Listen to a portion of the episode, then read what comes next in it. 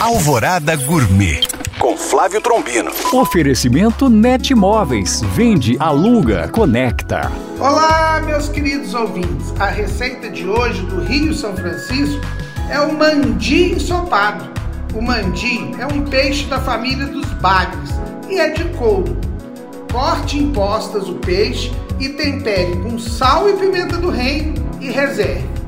Frite alho e cebola entre com os tomates batidos no liquidificador e deixe reduzir e entre com o peixe, tiras de pimentão vermelho e amarelo e cebola roxa.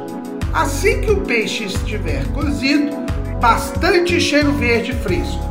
Amanhã ensino a vocês o pirão. Bom apetite!